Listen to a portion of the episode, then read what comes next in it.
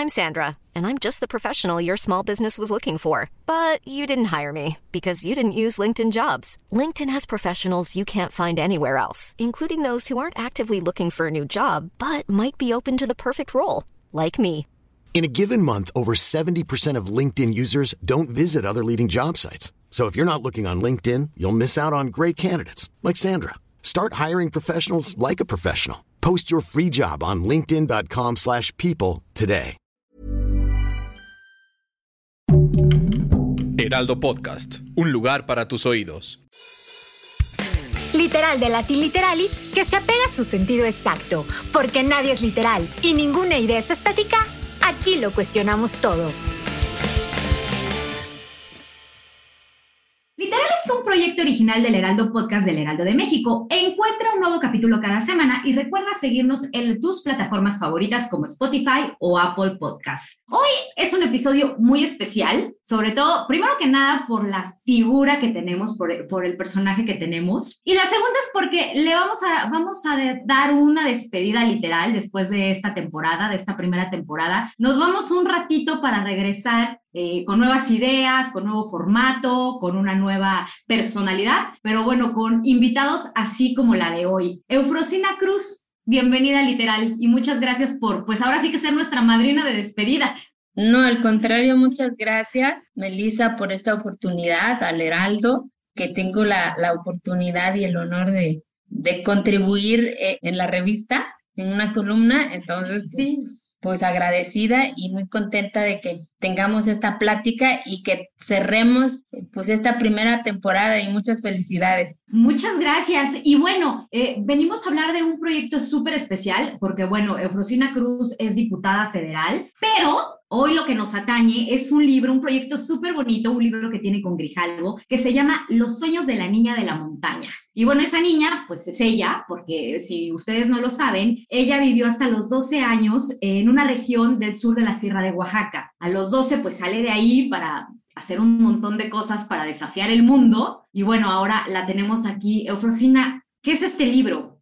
Bueno, fíjate que primero, ¿por qué lo hice, no? Sí. Porque pues entendí que mi, mi historia es la historia de miles de mujeres y de hombres de este país. ¿Por qué? Porque vivimos en una sociedad en donde a veces se piensa que tu origen ya definió tu destino, que tu origen ya definió tu sueño y que pues ahí quedas, ¿no? Ya te fregaste, como se dice, ¿no? Y entonces pues creemos que nos merecemos ese no, creemos que merecemos esa respuesta que te da todo ese entorno tan complejo, el de decir, ¿para qué lo vas a hacer? No te toca, ¿cómo crees? No lo mereces, estás mal, estás loca, o sea, tantos nos que nos dice la circunstancia, ¿no? Entonces, entendí que así como mi historia, que desafió esa circunstancia que ya estaba impuesta, o sea, ya estaba decidido. Y entonces esta niña dijo, ni más paloma, yo voy a definir mi destino, yo voy a definir mis sueños, pero también cuánto dolor conlleva hacerlo, ¿no? Cuando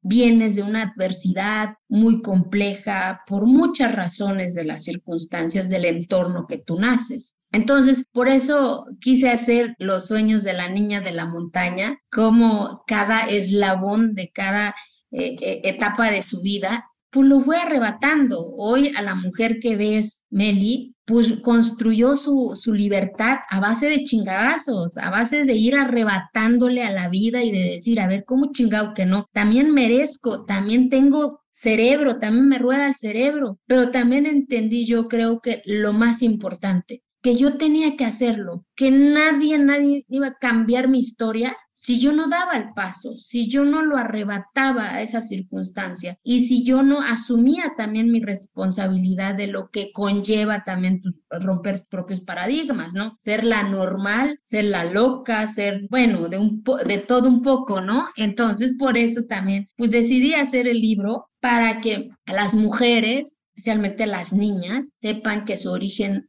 no defina su destino. Eso me, me, me parece lo más fundamental de todo, ¿no? Que origen no es destino. Pero, a ver, tenemos esta tendencia a, a romantizar, ¿no? Una es que salir de, tu origen, de, tu, de, de dónde vienes. Tu entorno. De tu entorno, exactamente. No siempre es una solución, o sea, no, no siempre es, ah, mira, es que es súper fuerte. Hay que ver todo el contexto y muchas veces son las consecuencias de una precarización y de un montón de violencia. Entonces, o sea... Por supuesto, o sea, pues yo vengo de una comunidad en donde esa cotidianidad ya tenía definida mi historia, ¿sabes? ¿Por qué? Porque mi hermana, la más grande, papá la casó a los 12 años, a los 13 años ya era mamá, todas las de mi edad hoy, casi todas son abuelas, y hoy yo tengo un hijo de 9 años a mis 43 años, pero porque yo lo decidí, pero también cuánto dolor conlleva romper con esa cotidianidad, donde mamá y papá no saben leer, no saben escribir, donde la cotidianidad dice que te tienes que levantarte a las tres y ser la última en dormir por el hecho de haber nacido mujer, por el hecho de haber nacido indígena. Y, y, de, y de repente llega esa posibilidad, por eso a veces cuando me dicen el de cómo le hiciste, ¿no? O lo que tú dices, salir también de tu entorno trae más precariedad, por supuesto, o sea, porque ya no está mamá ni papá ahí, ya, ya no hay quien te diga si tienes hambre o no tienes hambre, no está quien te abrace, no está quien le digas te llegó tu primera menstruación, no está quien le digas que te duele, o sea, está más cabrón salir y dejar tu entorno porque ya eres tú, ¿sabes? Nadie más. Pero también mi maestro, que me enseñó que había otra posibilidad más allá de mi montaña, fue cuando me enseñó su mundo, Meli, ¿sabes? Cuando empecé a cuestionar por qué mi maestro se baña todos los días, por qué mi maestro huele bonito, por qué mi maestro se duerme en una cama, por qué mi maestro se pone los guaraches más hermosos, por qué mi maestro sí me deja ser niña, jugar canicas, porque llegando a mi entorno, pues eso era invisibilizado. Entonces, claro, de era cocinar, tu lugar era en la cocina, Y de repente mi maestro me, me visibiliza en mi propio entorno, pero entonces también entendí que para poder yo ser un día como mi maestro sin negar mi identidad, sin negar mi origen, sino que decidir sobre mí, tenía yo que dejar ese entorno, pero llegas a eso que tú dices, a esta sociedad en donde se ha construido estereotipos, donde se ha construido clases sociales, en donde se ha construido pues eso, de decir, es que eres indígena, es que eres chaparro, es que eres rica, eres rico, ¿no? Entonces, cuando no hemos entendido que lo que nos hace grande como sociedad es esa diversidad de facciones, de sonidos, de rostros, ¿no? Entonces, y ahí es en donde está el reto, Meli, de de demostrar que por más precariedad, por más dolor, por más adverso que pueda ser esa circunstancia, está en nosotros en no desistir, por más que nos duela. Porque alcanzar y construir tus sueños y ser libre, pues también duele un chingo. Hay más frustraciones y dolores que alegrías. Eh, ahora dime, bueno, este maestro que dices es, es el profesor Joaquín. Sí que, describes ahí tu relación. Pero, ¿cuándo? O sea, digo, obviamente él es un ejemplo y empiezas a verlo, pero a los 10, 12 años, Eufrosina, ¿cuándo dijiste, es que yo merezco algo más? No, pues lo, e, e, ese mismo escenario, Melio, o sea, el ir a su cuarto mi maestro, imagínate, o sea. Pero, pero a ver, Eufrosina, mi pregunta va más, porque digo, yo también veo un montón de cosas y digo, bueno, o, sea, o sea, no sé, alguien, no, digo, veo la realeza y no digo, merezco ser realeza. O sea, ¿Cuándo tú te la creíste, Eufrosina? Porque, digo, tú venías de, de, un entorno que te había enseñado cuál era justo tu origen y tu destino. Es que, Meli, cuando tú naces en esa adversidad, ves estas pequeñas diferencias, por supuesto que ahí empieza el hambre de decir, ¿por qué mi maestro se baña todos los días? A lo mejor las personas que no nacieron en esa adversidad no, no dimensionan la diferencia, porque en tu cotidianidad no hay luz, no hay carretera, eh, te duermes en el petate, tú tienes que levantarte con mamá y de repente ves a tu maestro con su ropa limpia, ves a su cuarto bonito, ordenado, empiezas a aspirar eso y empiezas a decir, ¿cómo chingado le hago para llegar a hacer eso? Entonces, cuando entiendes que es, es estudiar, estudiar, ¿no? Entonces, en serio, de verdad, cuando ves tu cotidianidad y ves esta otra cotidianidad, aunque sean pequeña, por supuesto que empiezas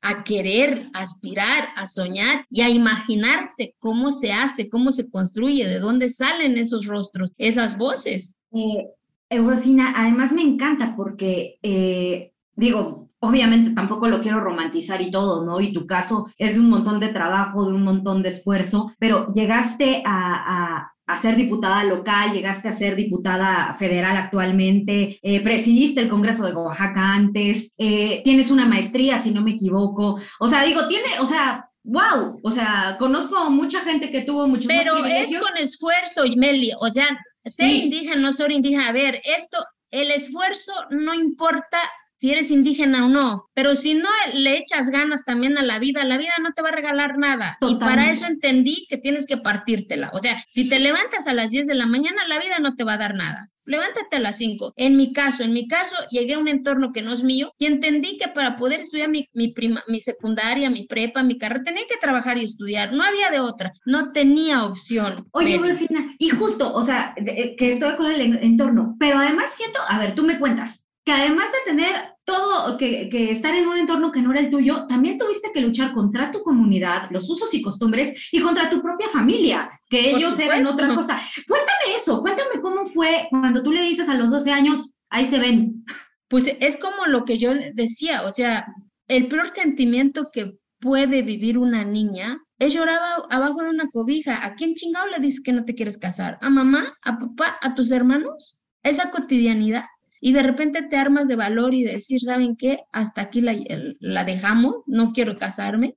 Y las palabras dolorosas de mi papá, ¿no? De decir, está bien, te vas y te olvidas de nosotros. Cuánto dolor también conllevó a, eh, a, mi papá. Por eso en el libro también trato de decir la gran reconciliación que hago con mi papá, porque entendí que no era responsable, era su circunstancia de él, era su cotidianidad. Entonces, la que tenía que romper esa cotidianidad era yo, no mi papá, no mi mamá, porque no conocían otras posibilidades. Pero también cuánto dolor conlleva romper sus propios paradigmas de mi padre, de mis hermanos, el el decir yo porque te tengo que servir tienes manos, ¿no? Cuando sus entornos le decían que sus hermanitas tienen que servirles, ¿no? Claro, por supuesto. Oye, y además esto, ¿no? Eh, ha sido en contra de muchos, de muchas ideas, de muchas, sí, de muchas ideas arraigadas dentro de tu comunidad y dentro de muchas otras de usos y costumbres. O sea, te, te has eh, enfrentado a eso. Dime, dime. Un, un poquito, Meli, a ver, a veces de repente, a veces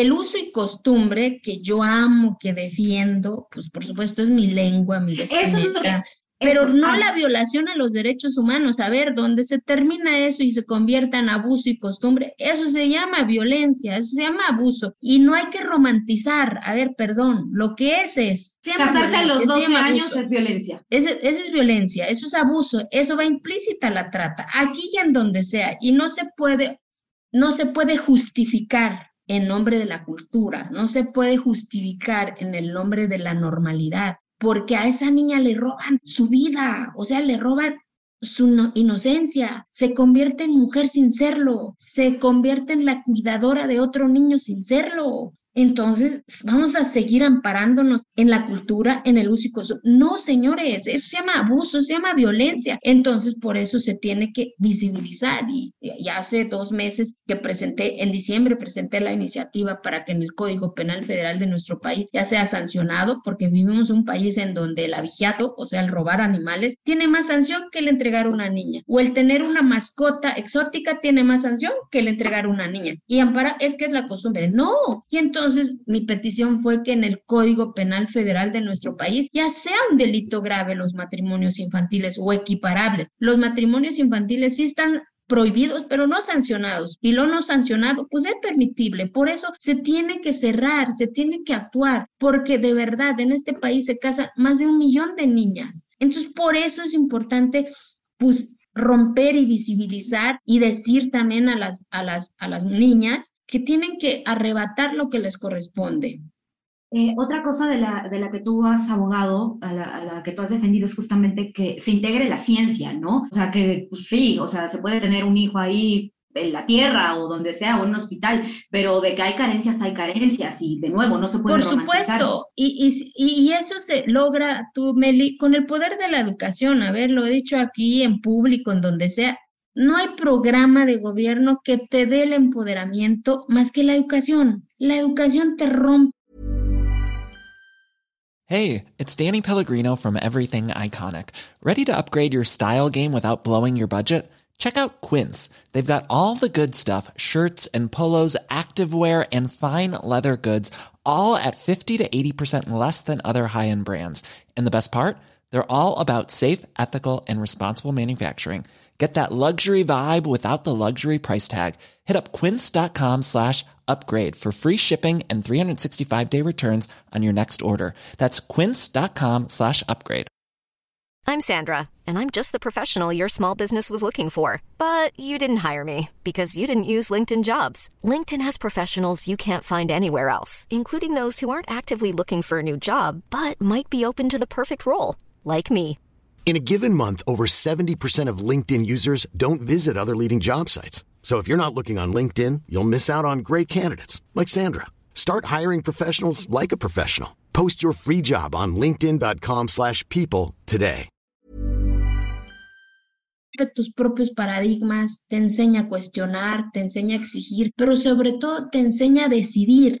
Y entonces una niña educada, una niña estudiada, claro que va a decidir qué es igualdad, qué es derechos humanos, qué es violencia. Entonces, mientras que eso no, y, cambiemos la mirada de ver a los pueblos indígenas como víctimas, como grupos vulnerables, como asuntos, como pobres, perdón, a ver, yo lo he dicho, a ver, no somos pobres, somos posibilidad. Eh, somos oportunidad. Entonces, cambiemos, reaprendamos a ver a México con los ojos correctos y en las comunidades indígenas también. Muchas veces también, pues creemos que pues como son jodidos, pues así que se quedan, ¿no? Claro. Entonces no se generan las políticas que puedan empoderar la conciencia de las comunidades. Eh, hay otra frase que también te he escuchado, eso de que no, no soy vulnerable porque tengo cerebro. Por supuesto, la palabra vulnerabilidad es que otros van a decidir por ti. Yo no quiero que decidan por mí. Yo quiero decidir para asumir mis propios errores y mis propios éxitos, ¿no?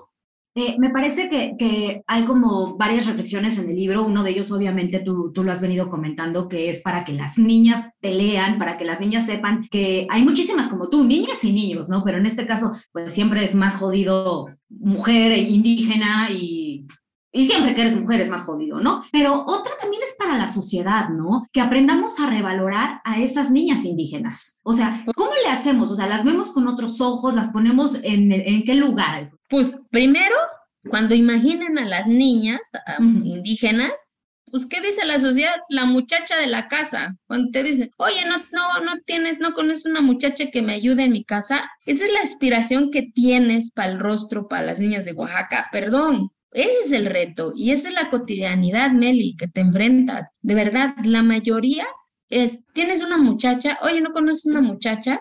Eh, si tienes una muchacha de tu pueblo, a ver si me la traes. Dices, esa es la aspiración que me estás dando para las niñas indígenas en este país.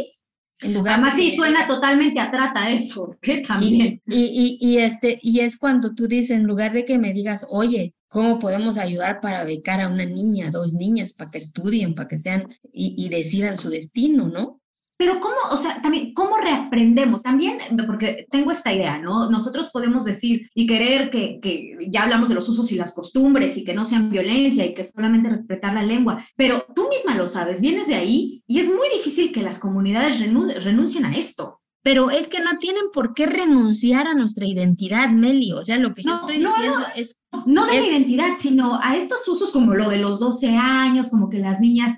¿Por qué? Porque la mayoría no sabe leer, no sabe escribir. O sea, si okay. en esa comunidad empoderamos a las niñas, que es lo que yo estoy diciendo, con educación, te aseguro, o sea, aquí estoy, yo soy la primera en educar, de ahí todo mi entorno, todos mis hermanos son profesionistas, los más chiquitos, todos mis sobrinos de los hijos de mi hermana que casaron a los 12, todos son profesionistas. Una semillita que cambia, de verdad, todo un entorno cambia. Y es el, a través del instrumento de educación. Yo soy contadora pública, tengo una hermana que es abogada, tengo otra hermana que es licenciada en matemáticas, tengo otro hermano que es maestro, que ya de grande estudió, mis sobrinos médico, ingeniero industrial, licenciado en administración de empresas, criminólogo, veterinario, cantante operístico. Wow. A lo que me refiero es que con una semillita, o sea, de verdad, ahí están las estadísticas toda, eh, ahora que, que, estoy compartiendo mi libro, vieras cuánta gente me ha escrito decir, la historia de mi mamá es similar a la tuya, pero gracias que se salió del pueblo, hoy todos somos profesionistas, fuimos 11 hermanos y a todos nos dio educación mi mamá. Entonces, te vas dando cuenta de que la única alternativa es la educación, ¿eh? De verdad. O sea, ¿por qué? Porque empoderas, porque arrebatas, porque construyes tus propias libertades, tus propias oportunidades. Por más dolorosa también que sean las oportunidades, porque también cuando terminas, pues no es fácil encontrar tu primer empleo. Todo eso lo hablo también en el libro, pero eso no significa que no lo vayas a encontrar. De verdad, de 100 puertas o de 100 nos que te da la vida, ahí está un sí que te está esperando. Por supuesto, y es, es seguir, como tú dijiste, es un esfuerzo, no, no va a llegar si, si no lo buscas, ¿no? No va a llegar a, tocarte a la puerta. Eh, cuando, cuando se habla de, de mujeres poderosas, empoderadas, esta palabra que tanto usamos, mexicanas, siempre sale tu nombre, Frosina, ¿no? O sea, te, te, han invitado a portadas, tienes tu libro y bueno, todo esto. Pero justamente este movimiento feminista, ¿cómo te toca a ti? ¿En qué sentido? Eh, ¿Te sientes identificada? Eh, ¿Crees que puedes aportar algo? Justo no sientes que sea interseccional, transversal. ¿Cómo, lo vives tú? Yo, yo creo, mira, yo creo que cada desafío que nos ha tocado construir las mujeres en las diferentes trincheras que estamos, lo hemos tenido que, que ir construyendo a base de chingadazos, pues, porque nada se nos ha regalado de a Hemos tenido que, que, arrebatarlo a gritos, eh, a foros, a conciencia, a grupos. Y creo que estos colectivos y estas voces de mujeres en sus diferentes trincheras, ah, por supuesto que ha ayudado, eh, por supuesto que ha generado también menos doloroso porque sabes que no eres la única loca. A, lo mejor no nos conocemos todas, ¿sabes? Pero yo sé que en Tijuana hay una loca como yo, sé que en Chiapas hay otra loca como yo y eso, por supuesto te da fuerza y te da ánimos para seguir, pues creyendo en lo que estás haciendo, para, para por supuesto, para seguir. Y, hemos entendido, creo que también a base de chingadazos, que no necesariamente tenemos que ser amigas lo que tenemos que entender es que tenemos que construir estas alianzas. ¿Para qué? Para que si lastiman a una, nos están lastimando a todas, en cualquier sector de donde estemos, no importa, aquí no caben, ¿sabes? Ni derechas, ni izquierdas, ni centros, aquí es la lucha de nosotras, ¿Por qué? Porque cada una de nosotras hemos tenido una experiencia dolorosa que nos, nos han arrebatado a alguien, nos han arrebatado a, una amiga, a una hermana, a una prima, por el hecho de ser mujeres. O sea, el año pasado me arrebataron a mi mejor amiga por el hecho de haber querido ser presidenta. Entonces, en nombre de las que no están, ¿sabes? Tenemos que seguir en la trinchera que estemos, eh, y otra cosa, ¿no? Decías, a lo mejor no nos conocemos, a lo mejor no somos amigas, pero todas estamos luchando por poder hacer lo que queramos hacer y de eso va tu libro,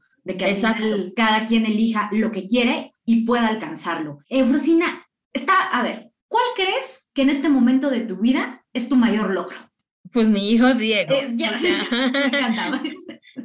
mi, mi muchito, porque, ¿sabes? Yo creo que es la mayor responsabilidad que la vida me ha dado, porque yo sí quiero entregar a México a un buen ciudadano, consciente de sus derechos, de sus obligaciones y de que sepa que vive una sociedad en donde no por el hecho de ser niño, niña o el sexo que, que él defina el día de mañana, va a definir su, su posibilidad y su oportunidad que sepa que es la persona que está ahí en ese cuerpo que va a definir su, su, su, su destino, su historia y que mamá pues lo que está haciendo es que ese camino sea menos complicado y que le tocará también sus batallas, por supuesto, ¿no? Entonces, es mi mayor logro y mi mayor reto.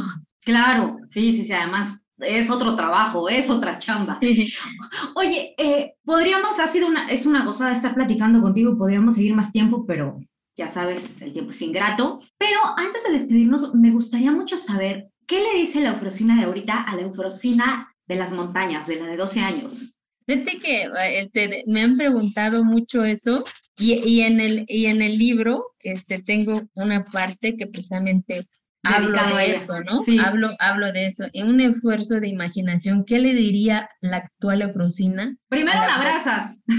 A la Eufrosina de, de 10 años. Sin asomo de duda, le diría que no tuviera miedo de entrar al cuarto de su maestro, de jugar canicas, de enfrentarse a su papá, de pararse ahí, con el burro encima de la piedra, aunque papá le pegue, porque ya habrá soñado con lo que hay más allá de su montaña. Eso le diría yo, que es una chingona. Es una chingona. Oye, y a ver, ya, esta también. ¿Y la eufrosina de 60, cómo va a ver esta eufrosina?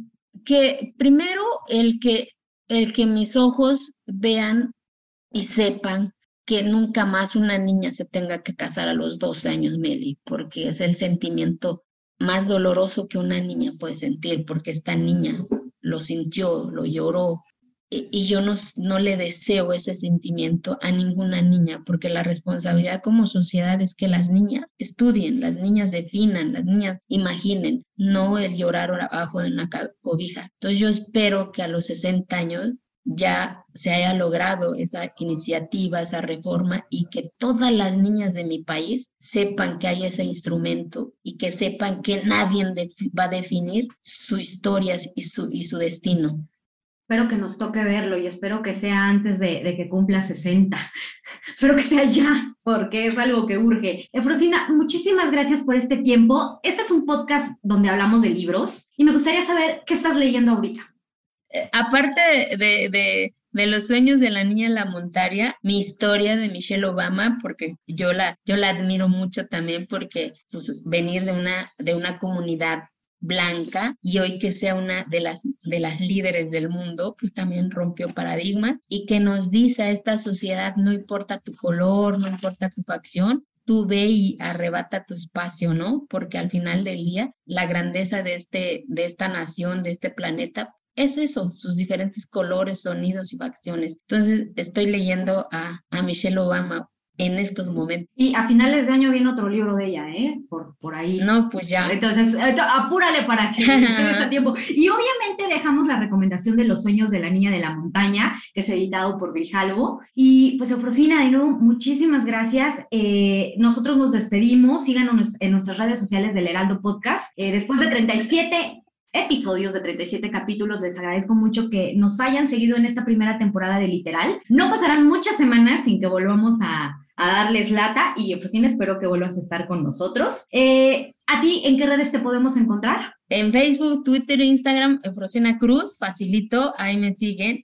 Y agradecerles, Meli, de la oportunidad del libro, que lo han recibido muy bien. Ya vamos por la tercera reimpresión. Entonces, muy contenta de, todo lo que ha conllevado y ha significado y que además las regalías va para una fundación. Entonces, cada, cada libro también que adquieren están abrazando la historia de una mujer que hoy ya no está, porque los feminicidios están ahí como carpeta de investigación, si no hay un cuerpo de abogados que abrace y que haga justicia en esa carpeta de investigación. Entonces, por eso las regalías del libro va para una fundación que tiene que ver con todos los cuerpos jurídicos y abogados que llevan las historias de algunas mujeres. Pues ya ven, además de, de, que se van a llevar una gran historia y un gran aprendizaje, van a ayudar, así que compren, compren este libro, por favor. Yo soy Melisa Moreno y me encuentran en arroba melisototota y nos escuchamos en la segunda temporada de Literal próximamente. Hasta luego. How would you like to look five years younger? In a clinical study, people that had volume added with Juvederm Voluma XC in the cheeks perceived themselves as looking five years younger at six months after treatment. Look younger, feel like you. Add volume for lift and contour in the cheeks with Juvederm Voluma XC. Reverse signs of aging by adding volume to smooth laugh lines with Juvederm Volure XC. For important safety information and to find a licensed specialist, visit juvederm.com. That's J U V E D E R M.com. Not for people with severe allergic reactions, allergies to lidocaine, or the proteins used in Juvederm. Common side effects include injection site redness, swelling, pain, tenderness, firmness, lumps, bumps, bruising, discoloration, or itching. There's a risk of unintentional injection into a blood vessel, which can cause vision abnormalities, blindness, stroke, temporary scabs, or scarring. Talk to a licensed specialist to find out if it's right for you.